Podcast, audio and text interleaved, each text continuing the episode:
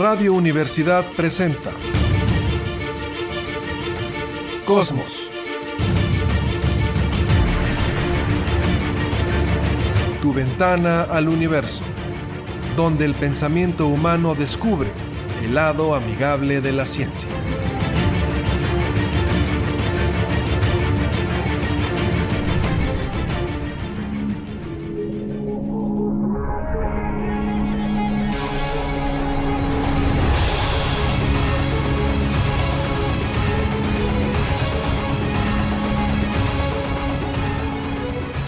¿Qué tal? ¿Cómo está? Muy buenas tardes, bienvenidos a Cosmos, tu ventana al universo, por supuesto con muchísimo gusto en el 88.5 de frecuencia modulada en San Luis Potosí, Radio Universidad. Saludo esta tarde, Jessica Mena, ¿cómo estás?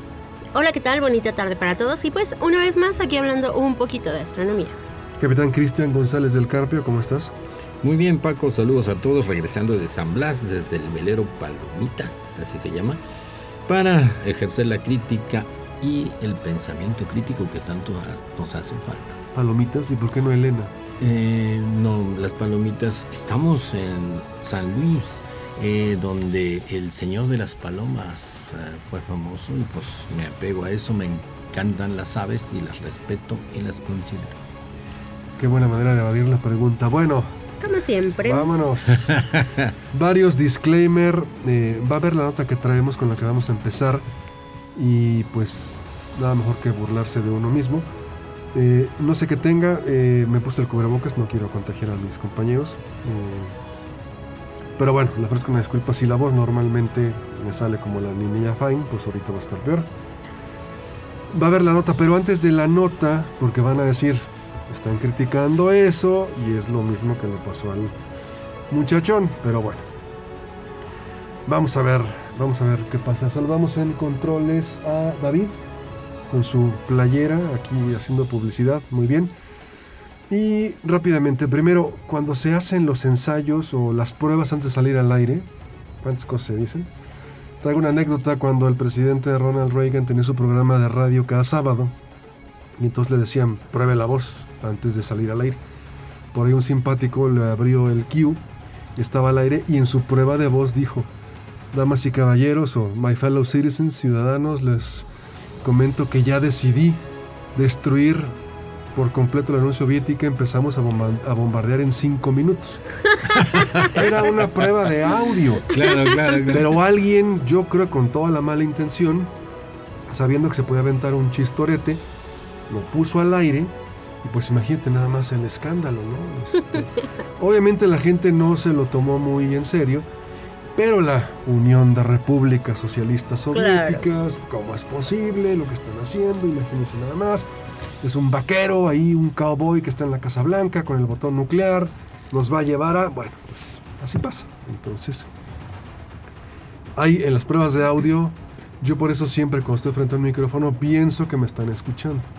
Igual en la televisión, acuérdense ese periodista de Saltillo, ¿no? Camilo López Dóriga, no sé qué, y estaba al aire. Y luego le dice, ay, ya regresamos, ¿por qué no me avisan? No. Ahí es mejor siempre en las pruebas imaginarse que si está frente a un micrófono lo están escuchando. Sí, no solamente ante el micrófono, ahora hasta en un celular te Claro, pueden claro. estar escuchando. No, y, y cualquier cosa que hagas te pueden estar grabando. Cualquier improperio, vas a ser Lord o vas a ser Lady. Lady lo que quieras, Lord lo que quieras. Entonces, pues es el gran hermano que está vigilando 24/7. Así es. Muy bien.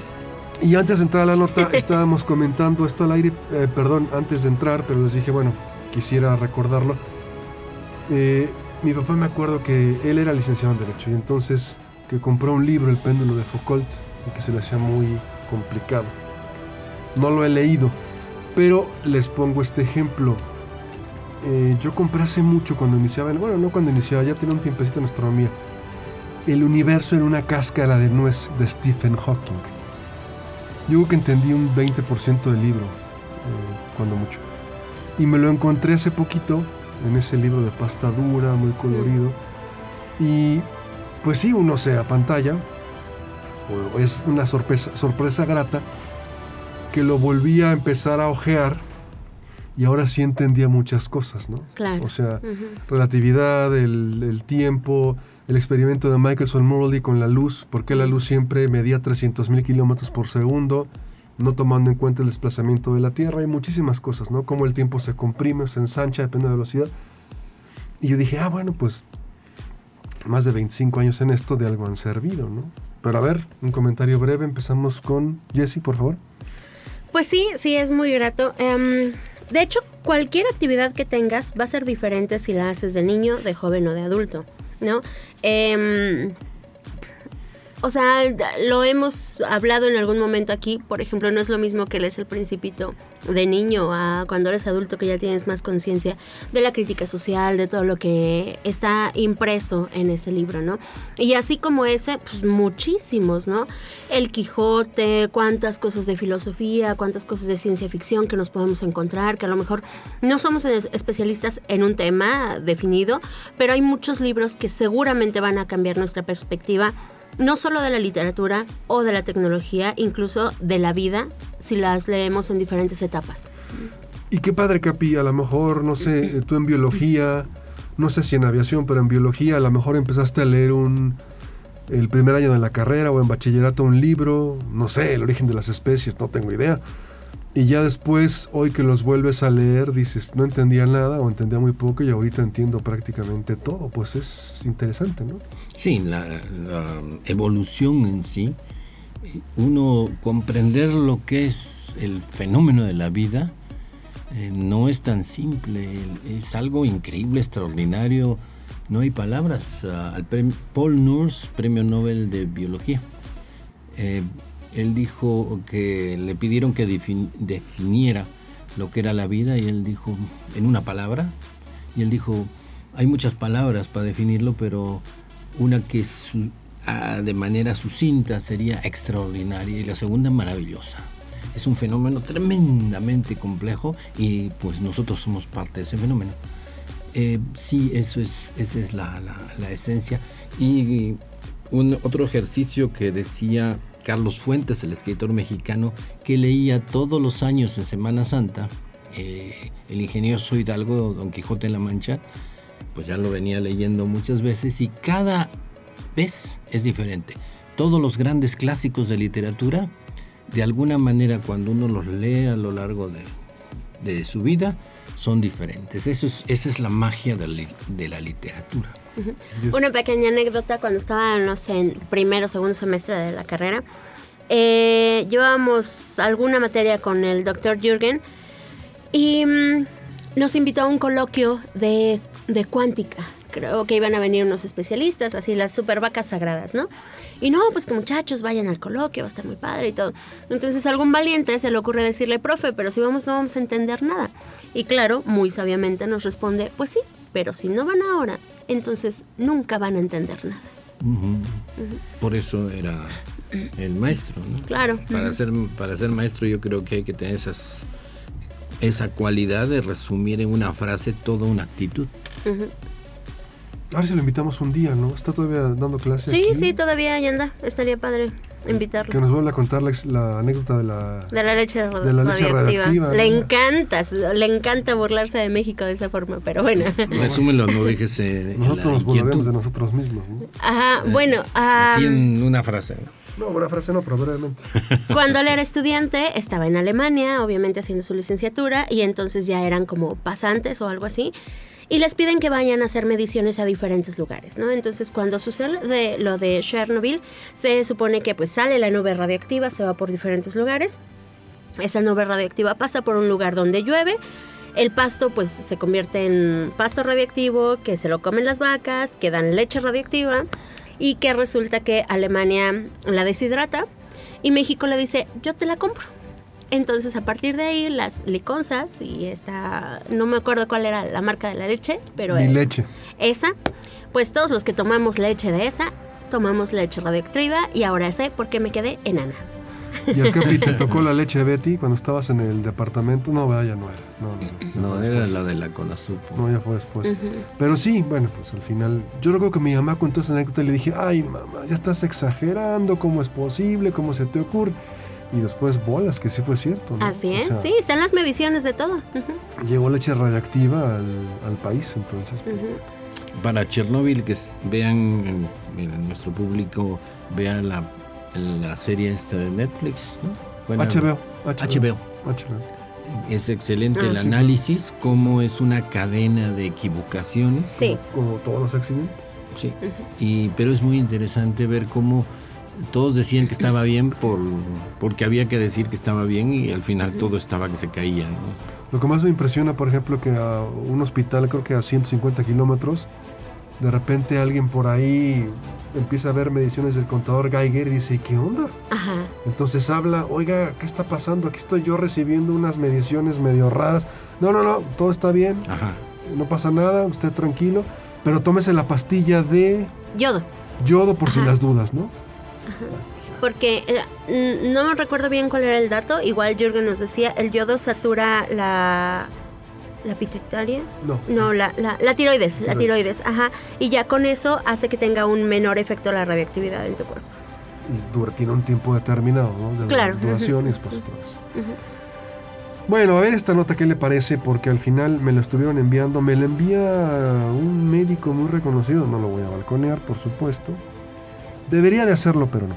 Espero que se escuche bien mi voz a través del cubreboca. A ver qué le parece la nota, porque usted va a decir lo que está criticando es lo que usted le pasó.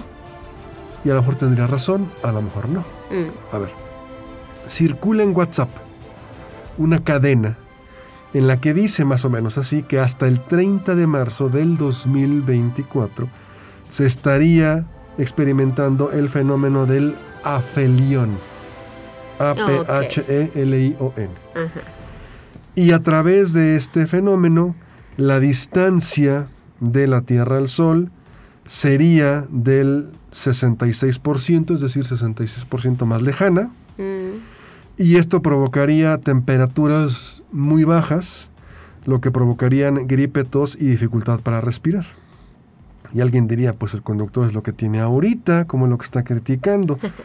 A ver, vamos a desmenuzar esto. Primero, ¿qué es el afelio y qué es el perihelio? A ver. Son los puntos de la órbita en que la Tierra está más cerca o más lejos del Sol y es una órbita perfectamente medida que año con año se reproduce de la misma forma. Distancia más cercana al Sol son 148 mil millones de kilómetros más o menos. Distancia más alejada al Sol, o 147 mil y algo. Sí. Ajá. Y distancia más alejada creo que alcanza hasta los 152 mil y cacho, más o menos. 150 millones de, kilómetros. Es el promedio, sí. Es el promedio. Millones de kilómetros. Millones de kilómetros. 150 mil millones. Ah, ok, sí. Es, uh, entre el punto más lejano y el punto más cercano de la órbita de la Tierra son alrededor, redondeándolo, unos 5 mil millones. 5 millones de kilómetros.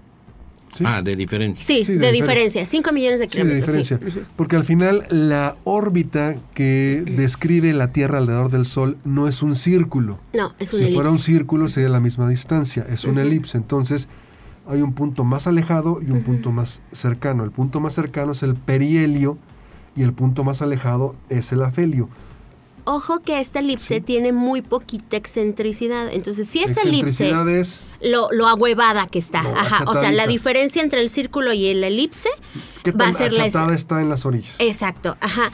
Entonces, si esa elipse nosotros la dibujamos en una hoja, incluso si la agrandamos hasta un pliego de papel bond, prácticamente no vamos a ver la diferencia entre el, entre el eje del punto más cercano y el eje del o el diámetro del punto más eh, lejano.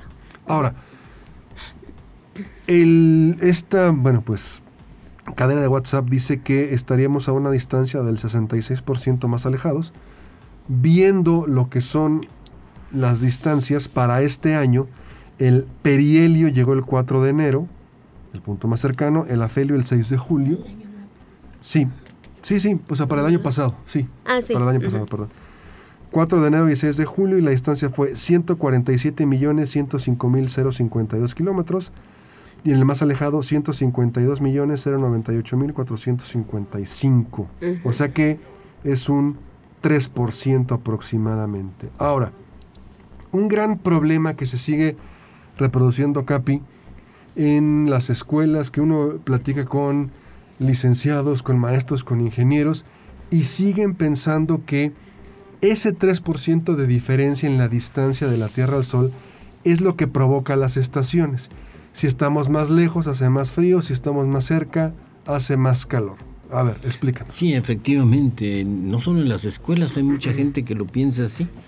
Y, la, respuesta sería, ¿y cómo es, ocurre que cuando es verano aquí, porque estamos más cerca, en Argentina y Australia es invierno, si estamos a la misma distancia? No, no es la distancia, sino eh, la inclinación del eje de la Tierra que lo hemos dicho muchas veces, que ilumina más en verano, en nuestro verano en México, el hemisferio norte y en el verano en Australia, en Chile, en Argentina y, todo el sur, eh, ilumina más tiempo y los rayos caen más, caen casi verticalmente por la pura inclinación de 23 grados y medio del eje de la Tierra. O sea, lo ilumina, es hemos comentado incluso también cómo hacer ese ejemplo.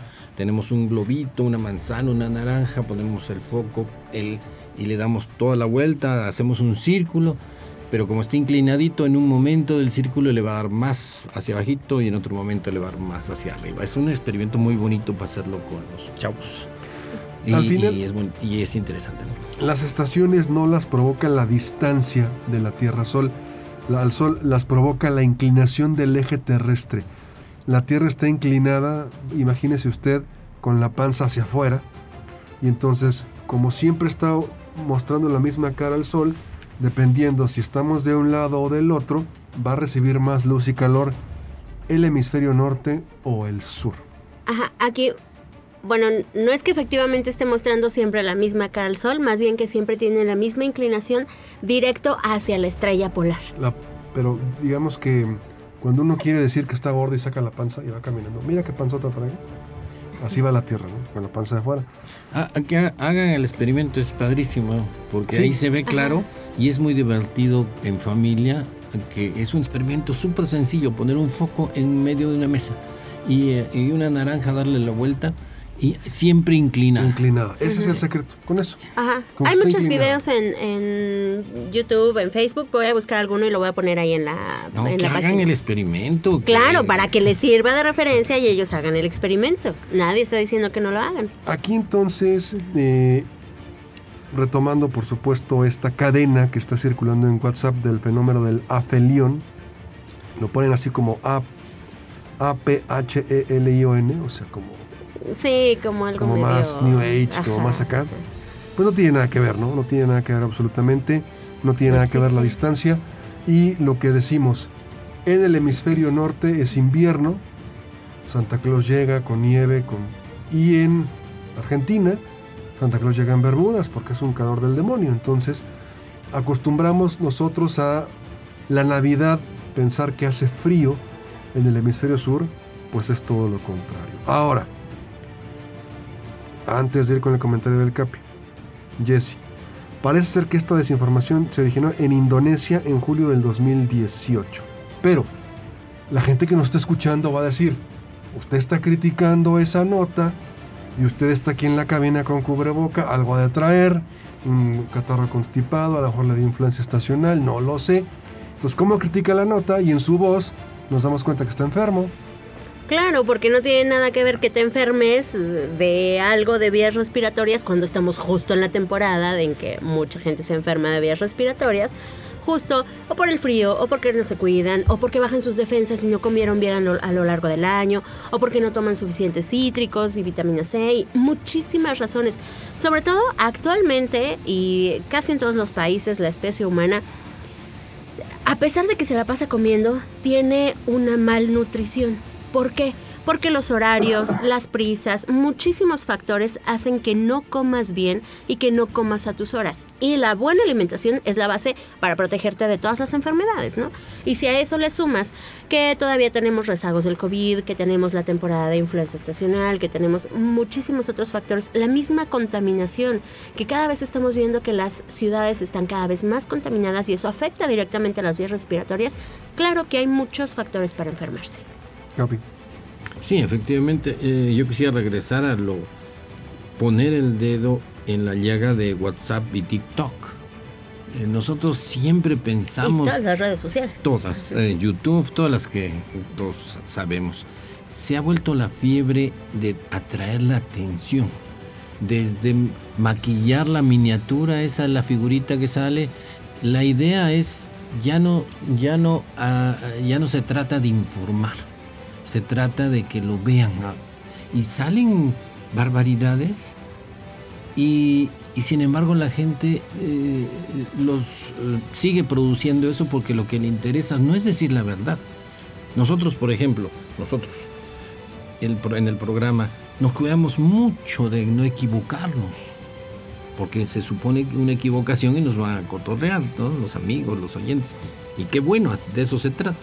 Pero en YouTube y todas las redes sociales, TikTok, se dice cualquier cosa y nadie, pues no pasa nada.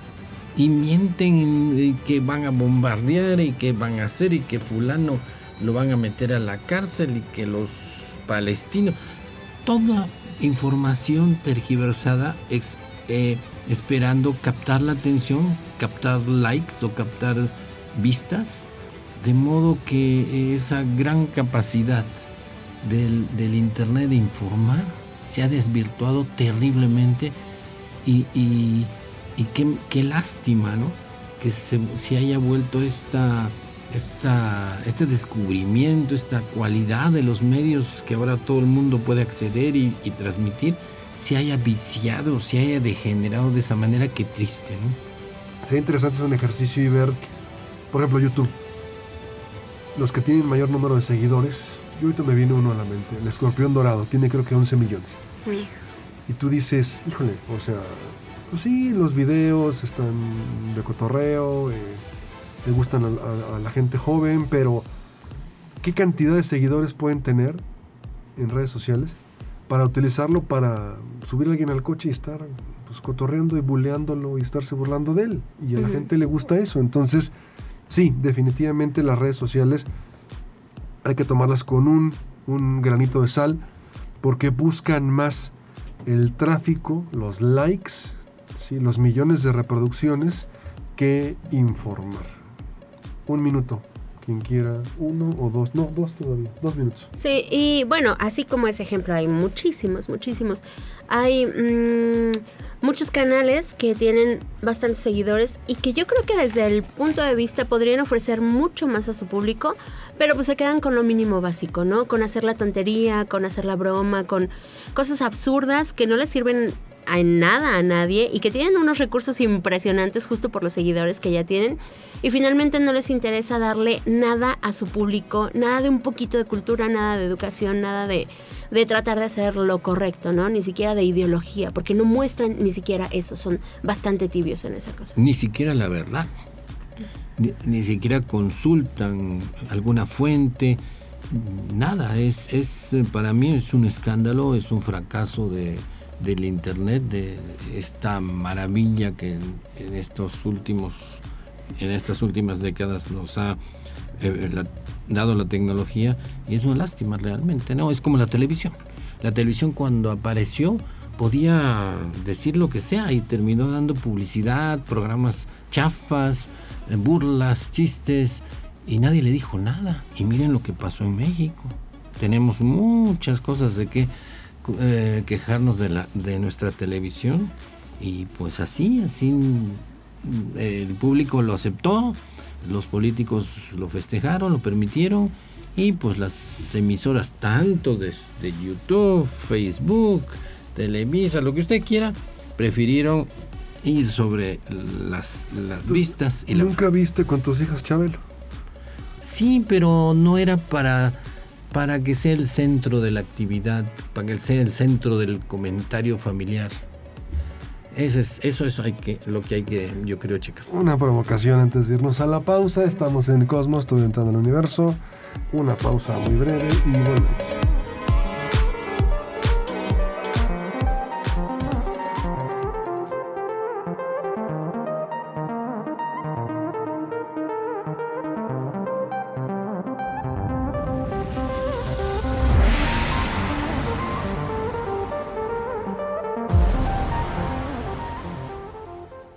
Regresamos, estamos en Cosmos, tu ventana al universo. A ver qué le parece esta nota. ¿Qué nota? El Capi no va a entender la referencia. Jessica sí la va a entender, estoy seguro. A ver. 1965, la misión Gemini o Gemini 3 de la NASA. Van dos astronautas, John Watts Young y Gus Grissom. Y lo que se trata es, en estas misiones Gemini, empezar a probar las capacidades de acoplamiento de las naves. Recordamos que salen las naves, se separan, se vuelven a unir, se van a la luna, llegan a órbita lunar, se separan, bajan, se vuelven a subir, etcétera, etcétera. Entonces, acoplamiento. Eso era, entre muchas cosas, pero eso era lo principal. John Watts Young se quejaba mucho de lo aburrida que era la comida de la NASA. La comida, entre comillas, aburrida, tiene un porqué. No queremos que alguien se enferme del estómago y tenga un tránsito intestinal acelerado arriba de una nave. No, Entonces, sería una desgracia. Sería algo muy... Bueno, pasó hace poco en un avión, el pobre señor no se aguantó y tuvieron que aterrizar y se tardaron ocho horas en desinfectar el avión. Bueno, pues, no quieres que pase en un viaje espacial. Entonces, toda la comida se revisa, se prueba, se hace análisis de bacteria. Yo creo que un astronauta debe ser similar al control de la comida al que puede tener, por ejemplo, un jefe de Estado, el presidente de Estados Unidos. Usted ve los videos de que Obama se para, compra hamburguesas. No va a comer ahí. Es absurdo. Las piden para llevar y se van a la Casa Blanca y lo tiran. Es nada más el, pues, la fotografía, el video. Hay agentes del servicio secreto que están probando la comida que se va a comer el jefe de Estado para ver que no tenga algo. Está todo meticulosamente estudiado y es para, en el caso de los astronautas, al presidente que no lo va a enven- envenenar y el astronauta pues que no se vaya a enfermar de la panzota. Bueno, ¿qué pasó con John Watts Young? Se le ocurrió meter un sándwich de carne, un sándwichito ahí, no sé, de carnita, de roast beef, lo que usted quiera, en el traje espacial. Acuérdese que ya salían con su traje espacial listos para subirse a la nave y regresar. Medio se lo pudo acomodar cuando no lo vieron. Y cuando ya estaban arriba y les dio hambre, le dice a Gus Grissom, oye, mira lo que traigo, un sándwichito, ¿cómo ves si compartimos? Ya solo iban a empacar cuando dicen, oye, espérame, a ver, ¿no habrá algún problema? ¿No pasará algo? Y que hablan a Houston, ¿no? Oiga, control de Houston, pues la verdad, ¿qué cree? Tenemos hambre. hicimos esto, ¿no? Y traemos un sándwich. Tuvo que inmediatamente llega- llevarse a cabo una reunión de emergencia del Comité de Asignaciones de los Estados Unidos para poder determinar el riesgo que podría tener esto. Jessica ya está entendiendo la referencia, el Capi no. Porque al abrir el sándwich y empezárselo a comer, tenía el miedo de que esas migajas pudieran atascarse en los controles y pudiera sobrevenir algún tipo de problema. Entonces, se hace la, la evaluación, se les pide que no se coman el sándwich, que lo envuelvan, que lo empaquen y que lo metan. Y, obviamente, se les pide que no lo vuelvan a hacer. De hecho, en el programa espacial normalmente llevan tortillas y no rebanadas de pan, porque el pan se desmorona. Ahora, ahí terminó todo, ¿no? Bueno, Young voló más de 42 años, tuvo una carrera espacial sin ningún contratiempo. Gus Grissom muere, recordamos, en el Apolo 1, este incendio espantoso. Ahorita lo recordamos, Capi, si quieres. Y al final fue, la broma fue tal que se hizo una réplica de este sándwich, se conservó en resina y actualmente se encuentra en el Museo Memorial Grissom, para este astronauta, en Indiana. A ver, ¿ya te acordaste de la referencia, Jesse? A ver, platícanos. Sí, se usan tortillas en la Estación Espacial Internacional o... A ver, no. A ver, vámonos. de regreso. Mm. Los Simpson es un programa que se burla muy bien de ellos mismos, de la sociedad norteamericana. Mm, Hay un programa en el que están pasando un despegue de una nave espacial Y Homero habla a la NASA diciendo que qué aburrido, que cómo es posible, que es una porquería. Y dice la NASA, no tenemos rating, ya nadie ve los lanzamientos espaciales, ¿qué hacemos? Vamos a llevar a un hombre común al espacio. Y escogen a Homero. ¿Qué pasa cuando está Homero en el espacio? ¿Te acuerdas? ¿No has visto ese Come sus capítulo? papas. Ajá. Abre una bolsa de papas. Miren lo que traje y saca una bolsa como de rufles, abre los rufles, salen todos volando y le dicen, se van a atascar en los instrumentos. Obviamente ese capítulo de Los Simpson Ajá. Hace se inspira en esto. Ajá. Estos dos locos que se llevan un sándwich de carne y las moronas se podrían de alguna manera encajar en los instrumentos y generar problemas, se inspiran para hacer este capítulo de Los Simpson. Pero bueno, las cuestiones del espacio son muy serias, no es de broma, no es de que, ay, qué aburrida la comida, déjame un sándwich de contrabando. No es así. A ver, Capi, ¿cómo lo ves? Sí, es. eh, imagínense lo que implica en inversión, en tiempo, un viaje, un viaje al espacio, un, un viaje orbital. Entonces hay tanto en juego, en dinero, en las vidas y en el prestigio del país, pues que cualquier cosita podría eh, traer un problema y lo que decíamos, las cadenas de errores que, pueden devenir en un incidente o accidente. Entonces sí, se tiene muchísimo cuidado de todo. eh, eh, veamos en los videos de, de la NASA, siempre los operarios, los que están armando el, sea un, sea un, eh, un satélite, sea una sonda espacial o una nave espacial, andan con cubrebocas y con cofias. Más que, yo creo que hacer hasta más que si fueran médicos en un Sí, hospital. más, más, más. Más, más que Cualquier cosita puede traer problemas. Sí. y, y la responsabilidad, la inversión y el peligro, ¿no? Está programado. Me acuerdo que cuando eh, fallan estas unas sondas, las de Venus y una, una sonda americana en Marte, dice uno es, eh, sí, eh, creo que no me acuerdo. Soviética, Venera.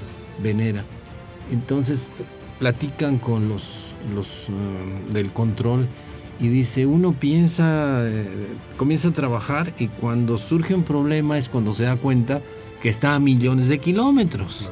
Ahí dice, pues sí es cierto, yo estoy aquí con la computadora, no pasa nada, no está pasando lo que queremos y de repente, ¿qué hacemos? ¿Qué hacemos? Pues el- la nave está hasta los quintos infiernos Literal, en Venus. en. Venus. Entonces, pues, ¿qué se puede hacer, no? Y- es por eso que tanto esfuerzo técnico, eh, muchos científicos, eh, eh, prácticamente toda su carrera fue desarrollar ese proyecto, pues hay que cuidarlo. Usted puede encontrar cualquier cantidad de referencias a la ciudad norteamericana en este programa de Los Simpson. Hay miles de referencias. Recuerdo un programa en el que se burlan de los masones. No se llaman masones, se llaman los Los magios. magios. ujú. Los magios no llaman al 911, llaman al 912.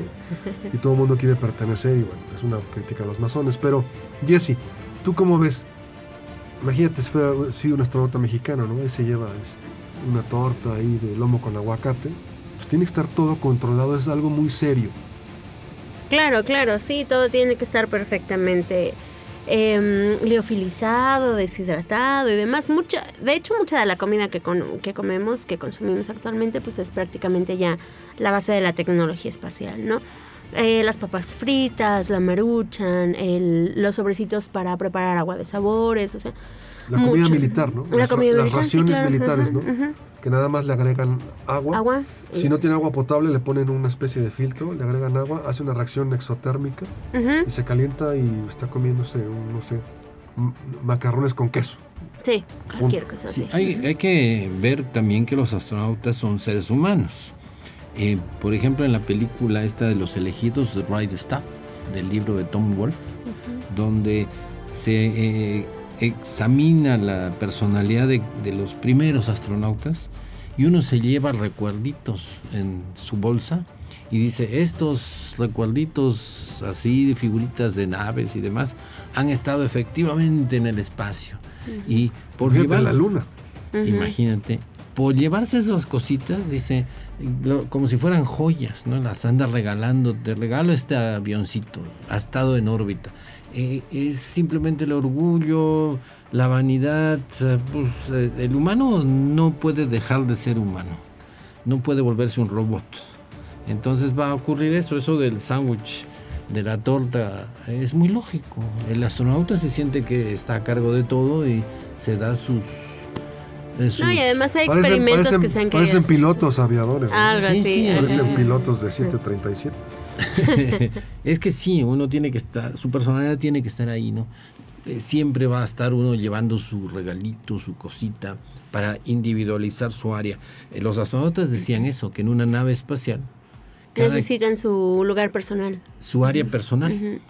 Entonces, ya sea un rinconcito de la, de la cabina, ya sea cerca de donde está la comida, van a encontrar un área y las demás, los demás lo respetan.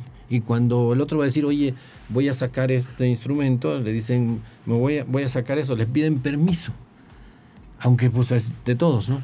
Pero sí, el individuo necesita muchas cosas subjetivas, entre ellas, pues sentirse que, que no es simplemente una marioneta, y en el caso de la estación espacial y de otras naves, sentir que tiene un área que es exclusivamente de él. Ahora, recuérdenme por favor, los dos, empiezo contigo Jesse, esta tragedia que fue el Apolo 1, en el cual iba Gus Grissom, era una especie de experimento en la Tierra y parece que todo salió muy mal. Bueno, poquito antes de eso, eh, actualmente todas las agencias espaciales ponen mucho énfasis en la comida de los astronautas, sobre todo porque tratan de hacer un menú que sea más variado y no solo que sea variado para cierto tipo de astronautas, ¿no? Sino que como ya hay muchas nacionalidades que están subiendo al espacio, entonces tratan de hacerlo como más amigable y también incluso intercultural. Ha habido ocasiones como ahora Navidad, ajá, Navidad, Año Nuevo, en donde se hacen cenas particulares de estas festividades y tratan de hacerlas como multiculturales para que todos estén ahí participando y compartiendo. Sí, el factor humano tiene que respetarse. La cultura de de tradición, pues el, factor humano tiene que estar ahí. Más que, que, la disciplina, bueno, obviamente hay procedimientos. No, la disciplina no puede ser tan férrea, no podemos tener ahí una, una situación mecanicista. Pues, tiene que el humano pues funcionar como tal en toda su personalidad sobre todo. Y bueno, en cuanto a la nota del Apolo 1, pues Se realizaron bueno, muchas misiones. Hubo 17 misiones Apolo. Las últimas fueron las que llegaron a la Luna, pero las primeras pues fueron experimentos, fueron misiones que se prepararon justo para saber cómo iba a ser la relación del humano en el espacio, cómo iba a ser el alunizaje y qué características se tenían que tomar en cuenta, ¿no? Una de esas características era el aire respirable que iban a poder tener los astronautas en la cápsula espacial. Entonces, en esta misión, en la primera, el Apolo 1, fue una misión que solo se realizó en tierra, no hubo lanzamiento, no salieron a ningún lugar, pero esta misión tenía contemplado ver cómo sería el entorno de los astronautas dentro de la nave espacial, dentro de la cabina. Y las comunicaciones. Y las comunicaciones, exacto. Entonces, cuando se está realizando el ejercicio, el experimento, pues sucede ahí una tragedia. Eh, al parecer fue una chispa eléctrica que comienza un incendio y el aire que tenían los astronautas era oxígeno puro a nivel del mar. Entonces eso fue lo que desató un incendio completo que mm, los astronautas no alcanzaron a salir de ahí, la escotilla no se, abría, no se abría desde la parte de adentro, entonces fue bastante complicado y no los pudieron ayudar de manera inmediata. Qué picadena de errores, a ver. Sí, efectivamente, la lógica estaba bien, ¿no? Eh, nosotros en el aire que respiramos solo aprovechamos parte del 25 por, bueno, del 20% que tiene de oxígeno, 21% para ser más preciso. Todo lo demás es nitrógeno, no sirve para nada. Lo aspiramos y lo volvemos a echar tal cual. Entonces, para llevar el eso. Nitrógeno, el, nitrógeno. Entonces, alguien dijo: Pues hay que darle solo oxígeno. Eh, ¿Para qué vamos a llevar al espacio nitrógeno que no sirve para nada? Y que pesa y que consume combustible y demás. Eh, fue un error, obviamente era el inicio de la exploración espacial y no sé cómo no se les ocurrió o tomar las medidas de, precaución adecuadas, que el oxígeno puro pues es altamente inflamable, lo que sea. No el oxígeno, sino lo que sea. Y lo que se incendió fue una cinta velcro, ¿no? Si no me equivoco. Y, y, eso pues... Y, y, eso que si nosotros le ponemos un cerillo, bueno, se comienza a quemar, pero tarda porque aquí tenemos poco oxígeno y más nitrógeno. Allí era puro oxígeno, entonces fue como ponerle pólvora. O sea, era oxígeno puro, nivel del mar, tapizada de velcro, pues para poder poner las cosas, que no se cayeran. Ok, hay una chispa y a lo mejor la cereza del pastel, o el último clavo en el ataúd, perdón que lo diga así, es que la escotilla estaba diseñada para abrirse por fuera. Entonces de aquí a que le abran al cuate, córrele, tráete la llave, que no es que si es, intente abrir. En lo que escuchan, si dijeron fuego, no, no murieron como tal quemados, sino más bien asfixiados, ¿no? Por todo lo que estuvieron respirando.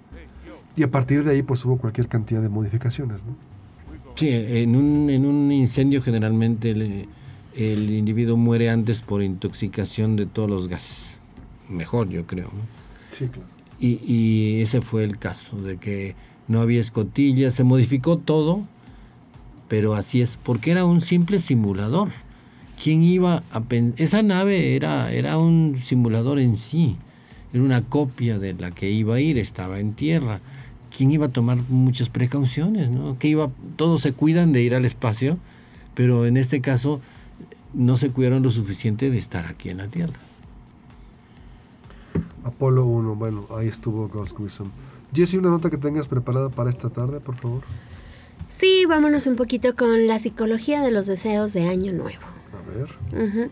Bueno, eh, siempre que se vienen estas fiestas eh, de diciembre, tenemos como muy en cuenta que la gente empieza a hacer preparativos para el siguiente año, ¿no? Y cuando se viene la fiesta de Año Nuevo, pues todo el mundo hace como su lista de deseos, de propósitos para el año siguiente que a mí se me hace muy cursi, pero bueno, porque la mayoría de la gente no los cumple. Y vienen aquí varios factores, ¿no? Uno de los factores que es que normalmente no tenemos una cultura de perseverancia. De que si nos ponemos tal vez una pequeña meta, a veces como la despreciamos, la dejamos un poco de lado, entonces no nos mantenemos en, la meta, ¿no? Otra es que esto ha sido como muy cultural, cultural de, de la nueva época. Eh, porque hay mucha gente que por la fiesta o que se deja llevar. Y aquí vemos lo que dicen los especialistas, los psicólogos, es que es gente que no tiene la suficiente inteligencia emocional para controlar sus emociones, sus expectativas o las fantasías que se forman, ¿no? Que a veces nos dejamos llevar por la temporada, por la fiesta, por la felicidad que tenemos en, estas, en esta temporada, en este mes sobre todo, y no necesariamente aterrizamos en lo que va a ser posible realizar a lo largo de todo el año. O sea, qué chistoso, ¿no? Que cada que le damos una vuelta completa al sol, replanteamos muchísimas de nuestras situaciones, vida, proyectos. Qué curioso, ¿no? O sea, ¿por qué no en el afelio, por ejemplo, porque en el perihelio, porque cuando estamos... En tu cumpleaños. Cuando ya le dimos una vuelta completa al sol, no, es que ahora sí, vamos a hacer un cambio en esto. Qué chistoso, ¿no, Capi? Y el cambio dura dos semanas. Si hay cambio siquiera. Pues sí. Yo no solo le echo la culpa a, la displicencia de, la gente, sino también a, a la publicidad, a la propaganda. De hecho, quiero recomendar un, sitio que se llaman los Adbusters. Como los Ghostbusters, eh, pero AD Busters. Y es eh, eh, un sitio de Estados Unidos, pero donde señala todos los trucos, las trampas, las mañas que tienen las empresas de publicidad para hacernos como quieren. Eh, y señalan pues cantidad de cosas, ¿no? Lo recomendamos, pero a modo de, ejemplo, muestran todo lo que es la publicidad de comidas. Por ejemplo, ellos dicen, muestran que llega una pizza a la casa y todos están eufóricos, pero todos están delgados, todos están atléticos No, en la, la realidad es que donde llegan muchas pizzas, pizzas están gordos, ¿no? Y recordemos que la obesidad es el primer, la primera causa de muerte ah, en Estados Unidos y en México por enfermedades como la hipertensión, la diabetes, ataques al corazón, etc. Y sin embargo, la publicidad tiene cancha libre. De hecho, a veces uno dice, no quiero interferir entre las empresas. Claro que sí, señalen, que nuestros expertos químicos y demás señalen eso, que no, que no se deje que la publicidad tenga total impunidad de tantas barbaridades y mentiras que dice. Por eso recomendamos este canal, Adbusters, americano, del país del consumo. Hay ya gente que está pues alebrestándose de todo lo que le pasa. Adbusters en una estación como esta que es pertenece a la Universidad Autónoma, pero recuerdo era Javier Solórzano en, cuando era en MBS, para empezar, ya llovió, hace siglos de eso. Y también hubo alguna crítica hacia los publicistas y él decía, nosotros amamos a los publicistas, pues claro, la publicidad es la que paga. Y todo sale de ahí. Pero bueno, nos quedan tres minutos, entonces... Una notita más. Sí. Eh, en diciembre se acaban de cumplir más o menos 25 años de la unión de estos dos módulos de la Estación Espacial Internacional y la NASA sacó una aplicación que es libre y bueno, es gratuita y de código libre, que eso está muy interesante, en donde usted puede seguir el paso de la Estación Espacial Internacional. Se llama Spot the Station, o sea, sigue la estación y utiliza la realidad aumentada para poder indicarte de manera como más fácil dónde está la Estación Espacial Internacional, te avisa si va a pasar cerca de tu localidad y te da la posición para que tú la puedas observar. Recuerden que se ve como una estrella que va caminando, una estrella muy brillante que va caminando en el cielo como a la velocidad de un avión. Entonces es una app gratuita, la pueden descargar ahorita que están todos en familia y si está cerca de ustedes la Estación Espacial Internacional, pues la van a ver como una bonita estrella de, después de Navidad. Sí, lo, lo dicen a detalle.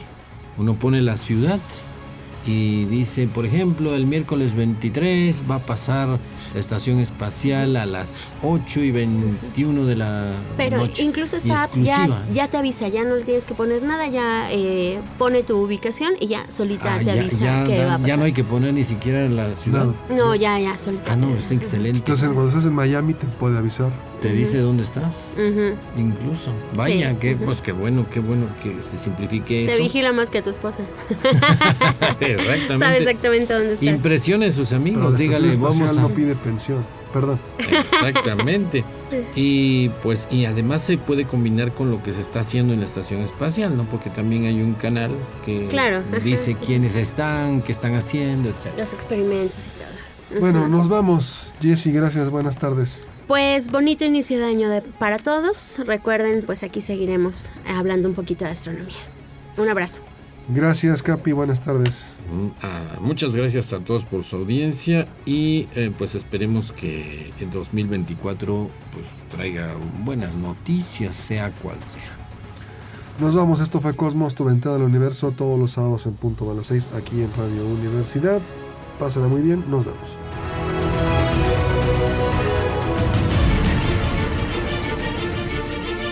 Radio Universidad presentó Cosmos. Tu ventana al universo, donde el intelecto humano descubre el lado amigable de la ciencia.